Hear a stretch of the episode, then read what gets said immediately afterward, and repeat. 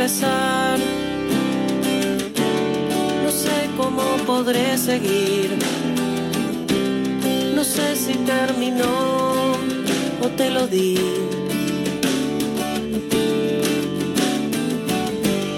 No sé si va a llegar. No sé si le dejé morir. No sé si desperté o no dormí. La conversación. Hoy conduce Gabriela Pintos. Todo es poco, todo es nada. Es importante saber decir que no. En el día a día muchas veces nos encontramos con la dificultad de no saber decir que no. Generalmente sucede por las posibles consecuencias que eso pueda tener, ¿no? Consecuencias negativas, el tener que negarse. Si digo que no a los demás, se, van a sentir dolidos, rechazados, no le va a gustar, se van a enojar. Decir que no es, es de rebelde, es de mala persona. Pero saber decir que no también nos hace libres. Aprendemos a establecer límites, a tomar el control de la propia vida y evitamos ceder también a veces ante manipulaciones, chantajes o en ir en contra de nuestros principios y creencias.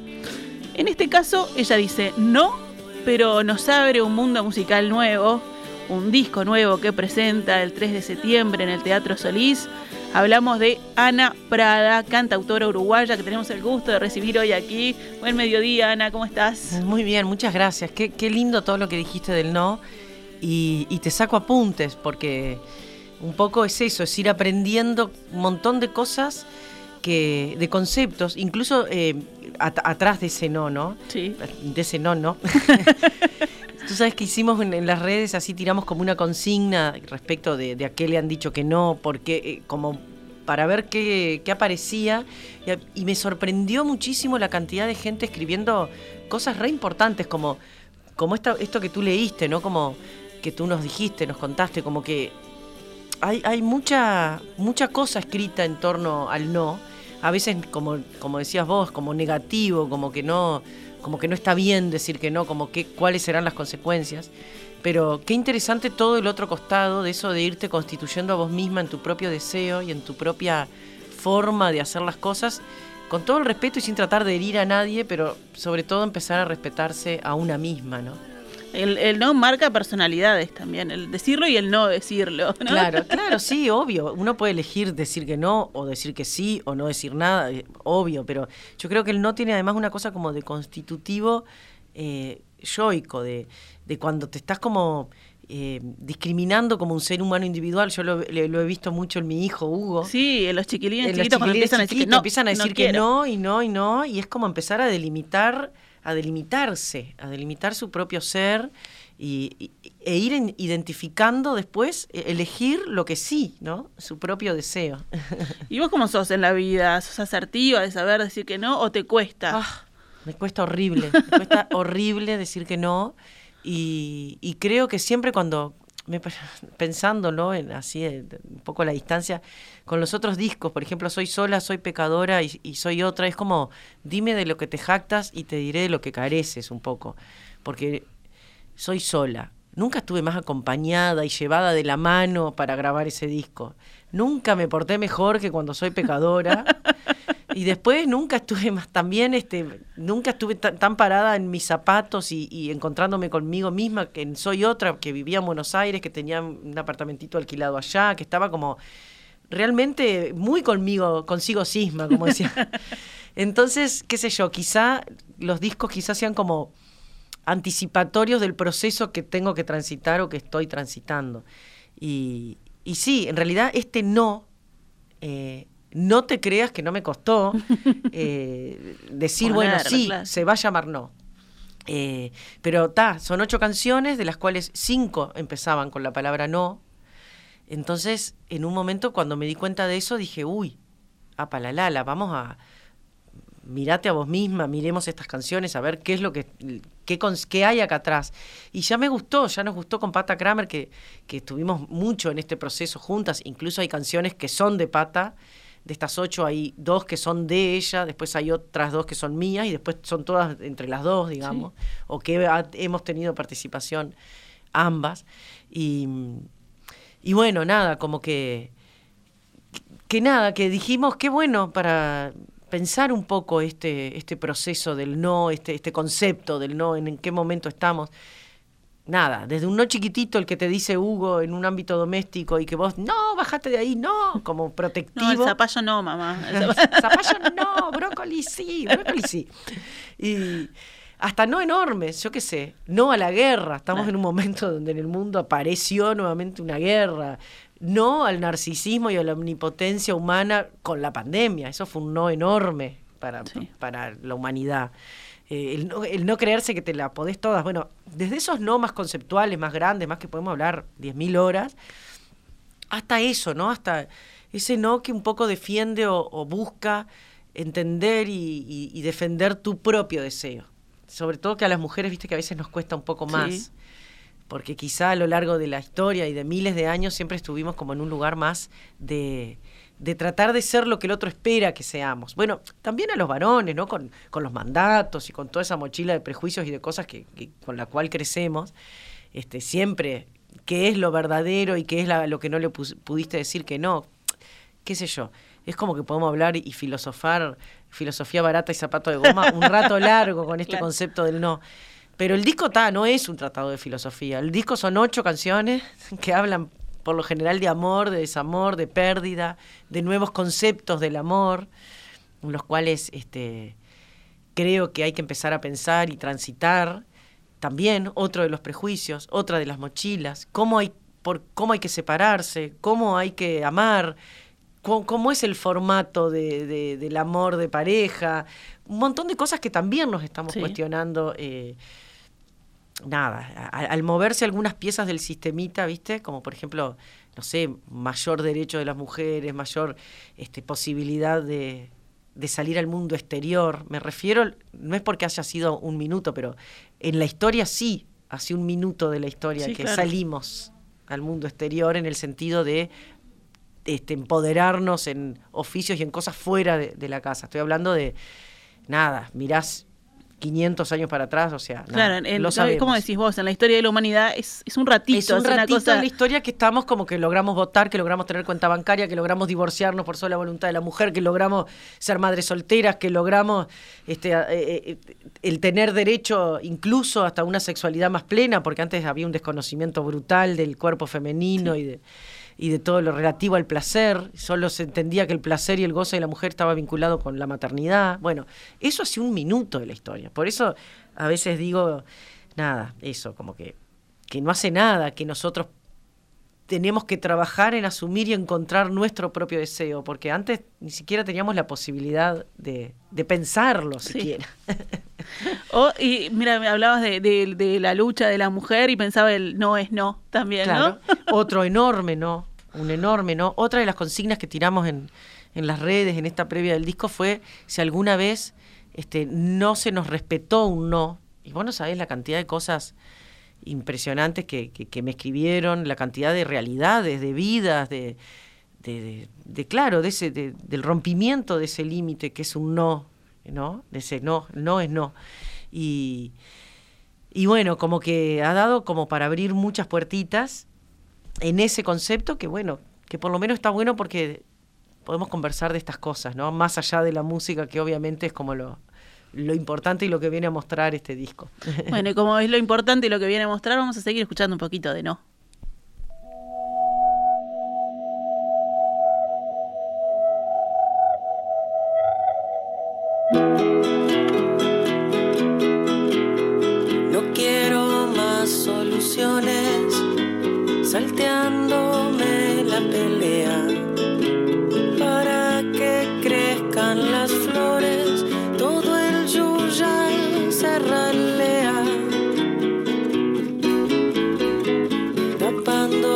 Emociones, mezclándolas con yerberas. No puedo ni hacer canciones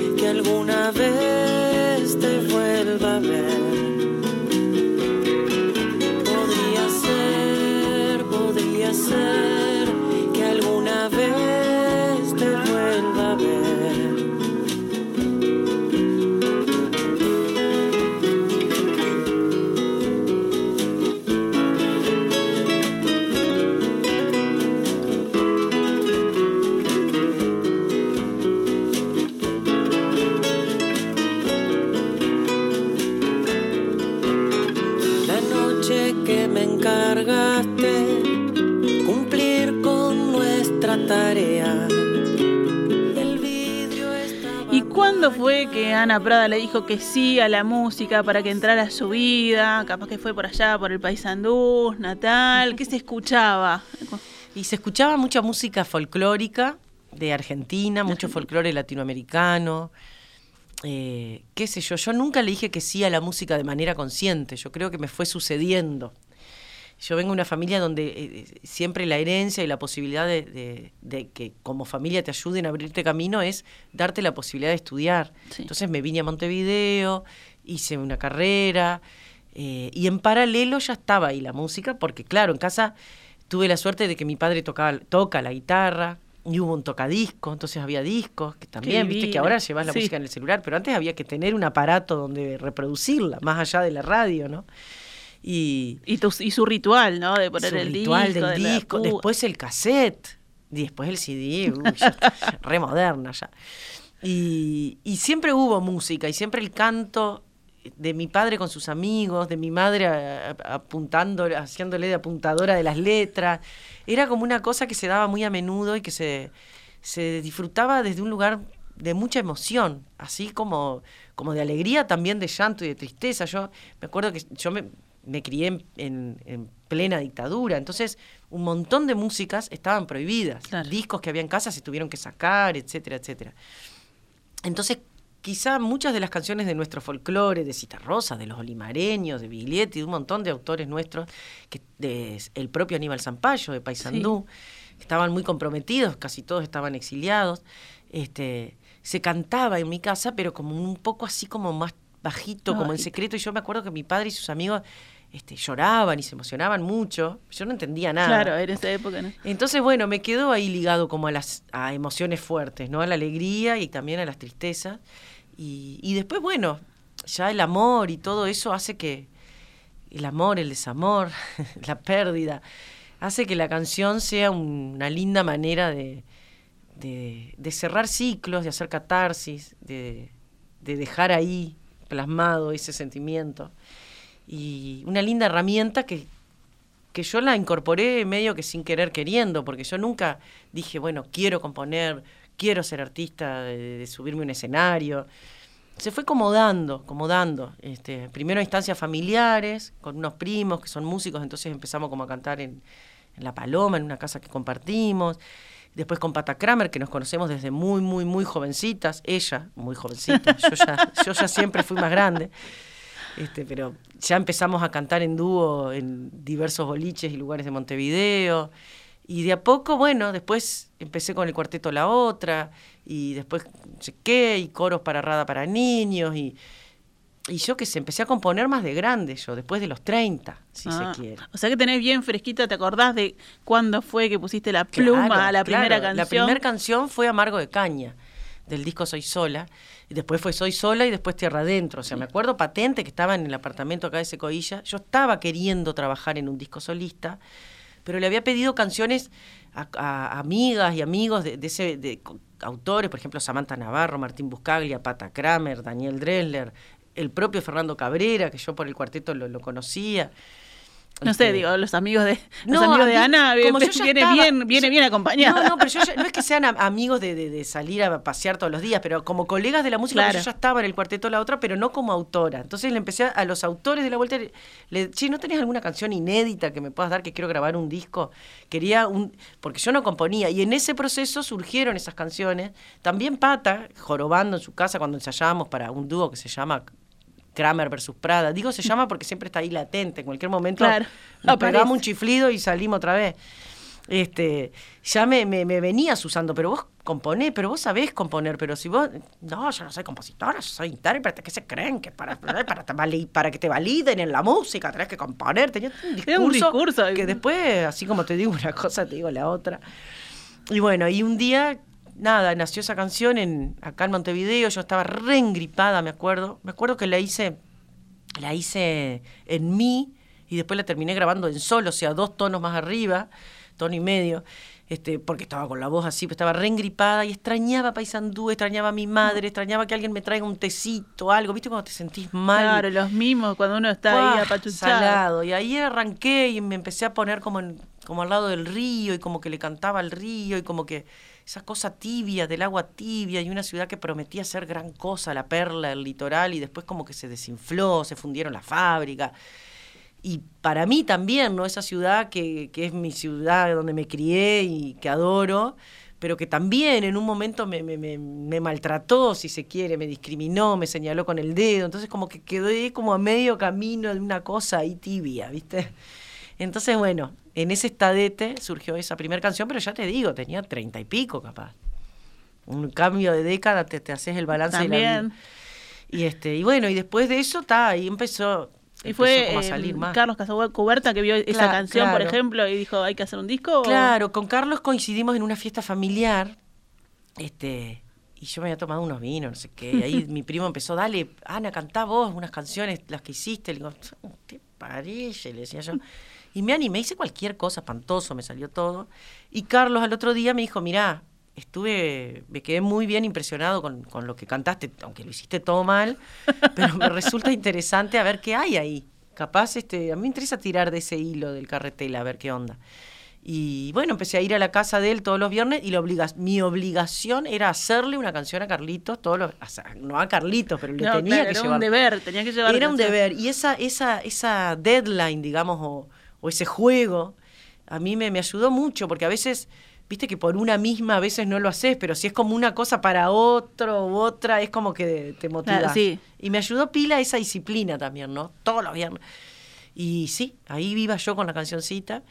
Y después, bueno, ya ahí soy sola y después está, seguí ese camino, digamos, como que dejé, justo me había recibido de psicóloga, estaba como en esa bifurcación de decir, bueno, o dejo esto y me meto de lleno en la psicología, porque cuando te recibís tenés que empezar a estudiar de Sí. nuevo para ver qué rama de la psicología o lo que sea. Y la música, entonces dije, bueno, ta, empecé a dar clases de canto, talleres de canto colectivo, como para armarme un trabajo, digamos, una entrada de, Claro. de- de dinero, un dinerillo ahí por mes, mientras seguía con los proyectos. Y ta, en un momento fue como que dije, bueno, ta, tengo que freno de dar clases y me la jugué, me fui para España con el disquito bajo el brazo. Este, y bueno, después empecé a trabajar mucho en Argentina y se fue armando un poco la cosa, pero no te digo que no haya pasado un vértigo. Claro. Estar parada ahí en un precipicio y decir, bueno, ¿qué hago? ¿Y ahora? ¿Por dónde voy? Y bueno, está, no me, no me quejo, la verdad que soy muy agradecida de la gente que me sigue, que me apoya, que me sigue la cabeza, que me va a ver. Así que nada, acá Viste, ahí le, le dijiste no a la psicología No, y se te abrió la puerta musical, ¿no? Porque es eso, el tomar el paso, el decidirse después. Claro, este, a la psicología le dije que no como psicóloga, pero sí como paciente. Ah, bien. que, no quede, que no quede tan lejos, que no quede tan lejos. Bueno, y después eh, soy sola, soy pecadora, soy otra.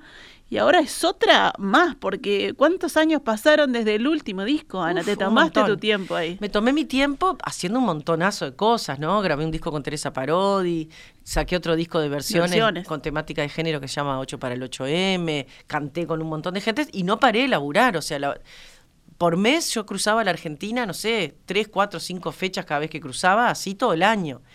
Y, y la pandemia fue como el parate grande donde dije, "Ta, hace mucho que no saco un disco, Medio obligada ahí. hay estas canciones, hay estas otras, armamos ahí con, con Pata, ya te digo que estábamos como conviviendo en esa situación terrible que, que vivimos todas y todos. Este, y bueno, y a partir de un encuentro con Pedro Alemani, por Camila Zapina en Camila realidad, Zapina. este, que fue la que me invitó a cantar una canción, Pedrito se, arm- se armó un estudio maravilloso ahí en Sangrilá, que es justo donde nos fuimos como a vivir para que Hugo estuviera yendo al jardín, etcétera, etcétera. Hugo, y que es tu hijo de Es cuatro hijo años. de cuatro años y medio. Y medio. Y medio.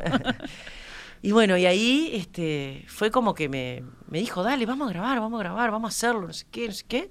Y arrancamos. Y yo cuando quise acordar, ya estaba el disco pronto. Y quedé muy contenta, en realidad son ocho canciones, todas empiezan con la palabra no. Eh, han tocado casi muchos instrumentos, tocó Pedro, también hay participación de otros instrumentistas, un contrabajista mexicano, se masterizó en, en Nueva York, que son procesos así de sonido. Porque De Ciudad de la Costa a Nueva York, no sé, Ciudad cortita de la, la Costa, cosa. Nueva York. Tengo dos participaciones estelarísimas de, de dos estrellas del firmamento, como son Jorge Dresler y Natalia Oreiro, que me han hecho el honor de cantar conmigo cada uno una canción. Palabras de amor, Jorge, y no hay verdades, Natalia. Natalia, que filmamos un video ahora hace el sábado pasado, creo, acá, Ciudad Vieja, eh, que se estrenará próximamente, quizás justo junto cuando se suba la canción. Y, y nada, increíble esas cosas que decís, pa, qué bueno esto que está pasando, porque en realidad no fue que yo llamé a Natalia Oreiro, llamé a Jorge, que por más que sea mi primo hermano, justamente quizá por eso me queda más cuesta arriba decirle, Claro, "Ay. Jorge, Jorge, ayuda. este, no, esa canción la estrenamos en realidad, eh, yo la estrené en, en la sala Cita Rosa una vez que toqué con el trío Ventana, que nos íbamos para Portugal. Y, y estaba Jorge en Uruguay, me dijo, te voy a ver, no sé qué, le digo, ¿te querés cantar una conmigo? Se la mostré, le encantó. Pasó el tiempo y cada tanto me preguntaba, prima, ¿grabaste esa canción? No, todavía no. Bueno, yo quiero grabar contigo, no sé qué. O sea, hubo como un, unas ganas Sí, de unas él ganas, también de, de- de grabarla conmigo, pues si no yo no lo, no lo estaría molestando. Y bueno, se dio, divino. Y con Nati pasó algo este, sin conocernos de nada, ¿no? Yo obvio que sabía quién es Natalia Oreiro, pero este, coincidimos en una canción que se llama Nunca más a mi lado, que, que es de No te va a gustar, que la produjo Florencia Núñez, y participan un montón de cantoras uruguayas, Natalia uruguaya, no se Sí, olvide. no se olvide. Río Platense, dijeron los argentinos. Y bueno, y ella me escribió por Instagram, me dijo, qué honor participar con una canción que estés vos, bueno, no sé qué. Yo también, ahí nos halagamos mutuamente. Y me animé y, le- y le- no me animaba. En realidad Pata me dijo, dale, escribile, ¿qué, qué que podés ahí, perder? claro. ¿No te parece? Y sí, bueno, tenés razón. Le dije, Nati, estoy grabando un disco. ¿te- ¿Quisieras grabar una canción conmigo? Sí, sí, como que recopada enseguida. Y ahí fueron sucediendo las cosas, como que vino a ensayar, después la grabó allá en Argentina. Ella me dijo, ¿y no van a hacer un video de esta canción? Le digo, y no sé, porque también hacer un video es un... yo- esto es una producción independiente, Sí. yo soy la, produ- la productora ejecutiva del disco, o sea, como, como que lo que acordamos con Pedro de pago de los músicos, de esto y lo otro, este, no hay un sello, no hay una compañía grande atrás discográfica, entonces a veces es difícil. Cualquier videíto chiquitito sale una Sale, fortuna, claro, sí. porque trabaja mucha gente atrás del audiovisual. Y bueno, pero se logró a, a través de, de Metropolis Films y de U Films que apoyaron este video, esta canción, porque se coparon, porque les gustó la idea y apoyaron así de onda, voluntariamente, metieron un montón de cosas, trabajó un montón de gente. Y bueno, ahí logramos hacer este, un video que para mi gusto quedó maravilloso con Natalia, somos las dos todo el tiempo solas en el video. Y fue un poco difícil porque yo no soy actriz era, yo jorobaba ahí con el director, le decía, usted, eh, porque aparte Natalia tenía pocas horas, pues estaba trabajando Claro. mucho, entonces fue con una generosidad, lo dio todo, una profesional impresionante, una actriz increíble. Yo trataba de, hubo muchas tomas conmigo previo para cuando llegué Natalia, concentrarse en Natalia o en las cosas de las dos. Viste que lleva muchas horas Sí. todo eso. Yo jorobaba, le decía, veníamos manejando un fitito en la arena y de repente llegó un Fórmula 1, ¿entendés? Porque entendió todo al toque, fue muy generosa con todo lo que aportó, con todo lo que entregó eh, desde el personaje, conmigo. Entonces, nada, quedé como súper conmovida y no veo la hora de que se estrene y agradecidísima, por supuesto, con toda la producción, con toda la gente que trabajó. Bueno, ya va a llegar ese video y lo vamos a ver porque aparte me dieron ganas ahora con todo lo que contó Ana, pero si podemos escuchar un poquito de la canción de No hay verdades con Natalia Oreiro. No hay verdades o no son de tener razones. No hay verdades no son de pedir perdones. No hay verdades. Si las hay te las dejo sueltas. No hay verdad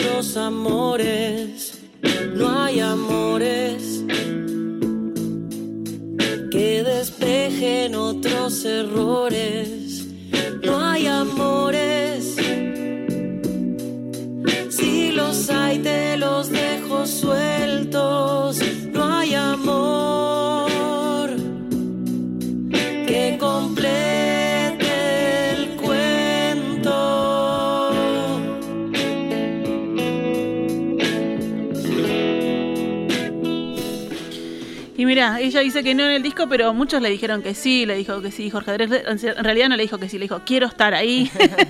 Natalia también, después sale el, el video que veremos próximamente, así que el universo estaba ahí conjugado para, para responder a- al trabajo de, de Ana Prada, que además lo va a presentar en vivo, lo va a presentar en el Teatro Solís el 3 de septiembre.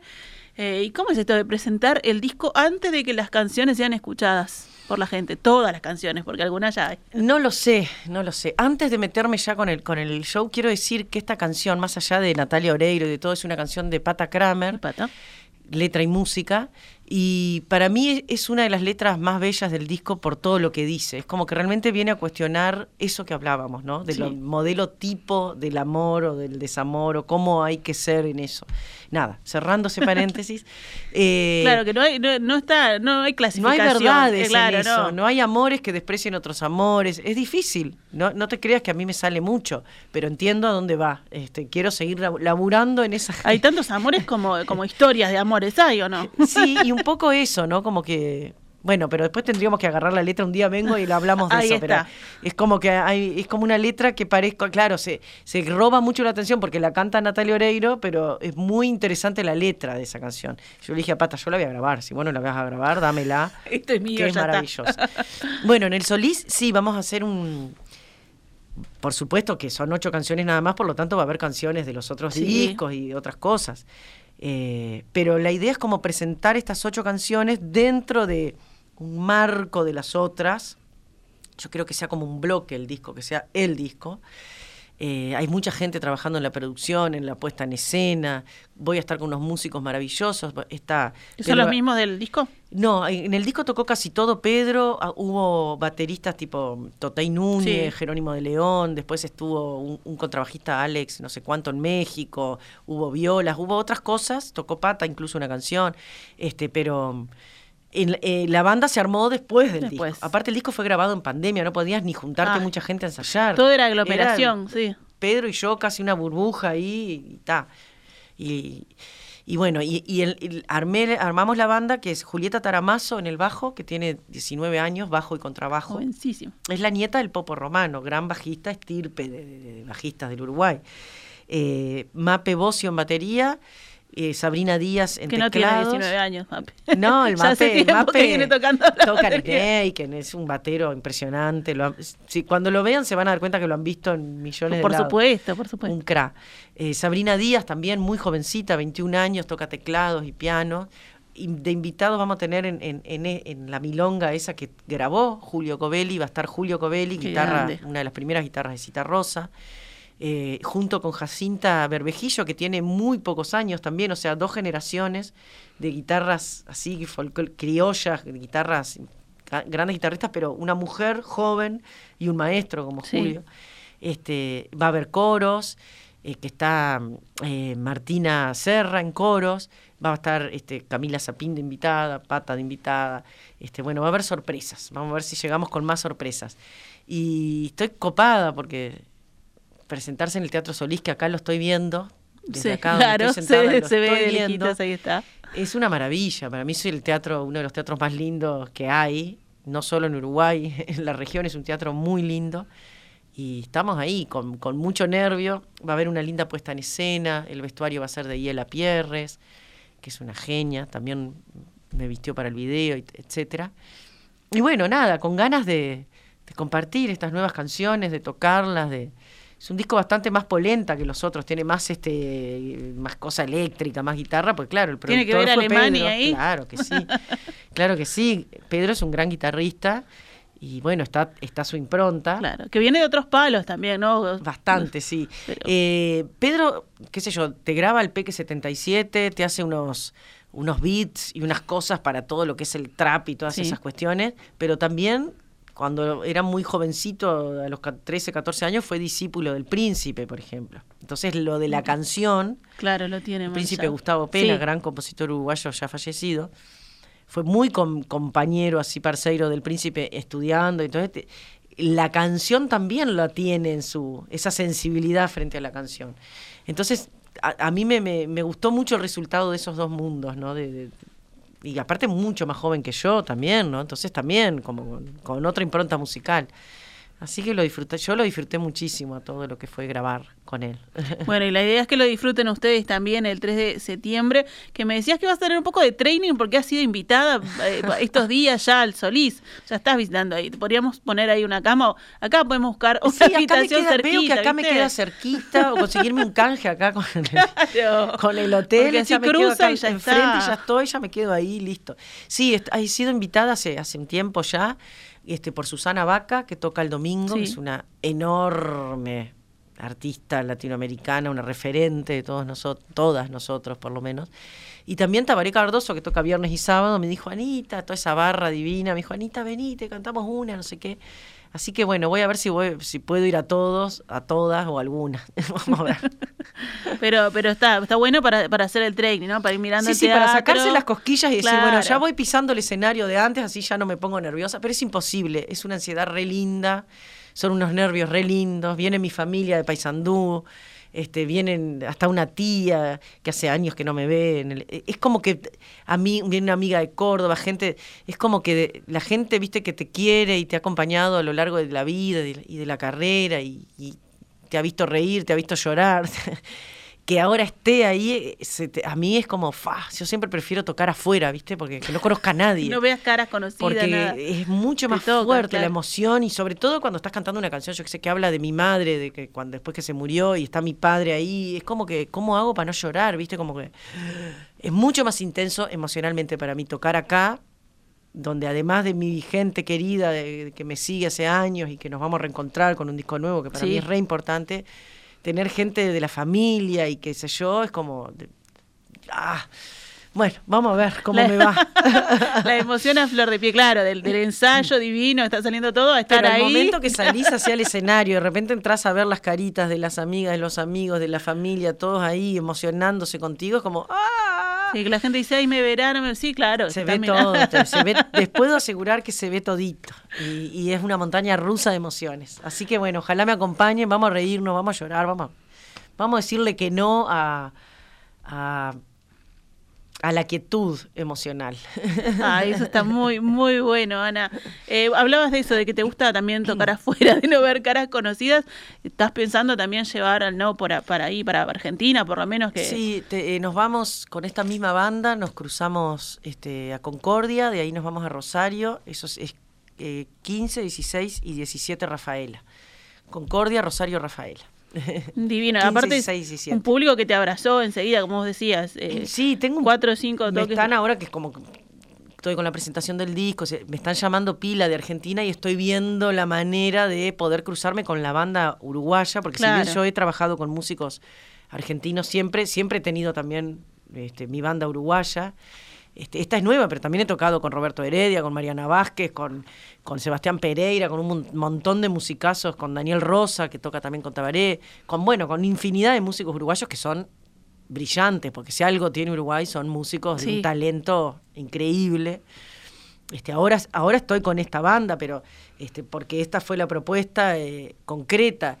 Pero nada, yo quiero viajar con la banda que estoy ensayada y a veces se hace como más complicado por el tema de costos, más que nada ahora la Argentina Sí, como sí, está. toda la logística. Igual la idea es ir, porque yo tengo que ir, porque más allá de, de- de- de que es un trabajo y que obviamente este, tenés que ganar unos mangos, eh, yo lo que tengo que hacer es mantener viva esa llama con el amor y el cariño que me, han da- me ha dado siempre Argentina. Yo lo que tengo es agradecimiento. O sea, del día uno, el, el disco salió primero allá que acá, el Soy Sola, y siempre me han acompañado. Desde el primer concierto estaba agotada las entradas. O sea, es como que sería re deshonesto de mi parte no no ir porque ahora no me conviene. No me importa que no me convenga. Quiero ir igual, aunque, no, aunque pague para ir.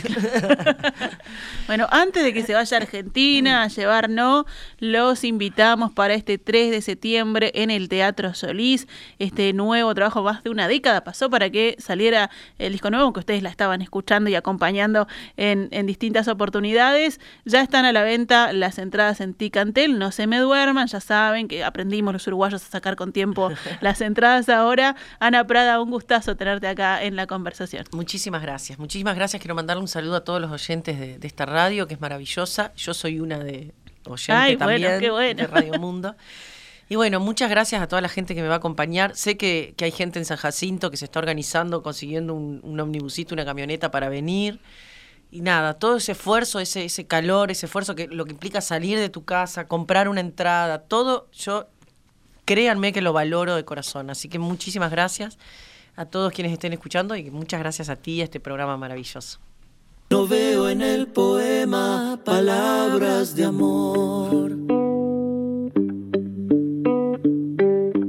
Ha pasado tanto tiempo que perdimos todo Me enredo en tu ropa tirada en el piso. Me caigo. Dejemos que la trama resuelva el error. La luz de un horizonte que se va alejando Termino la botella, no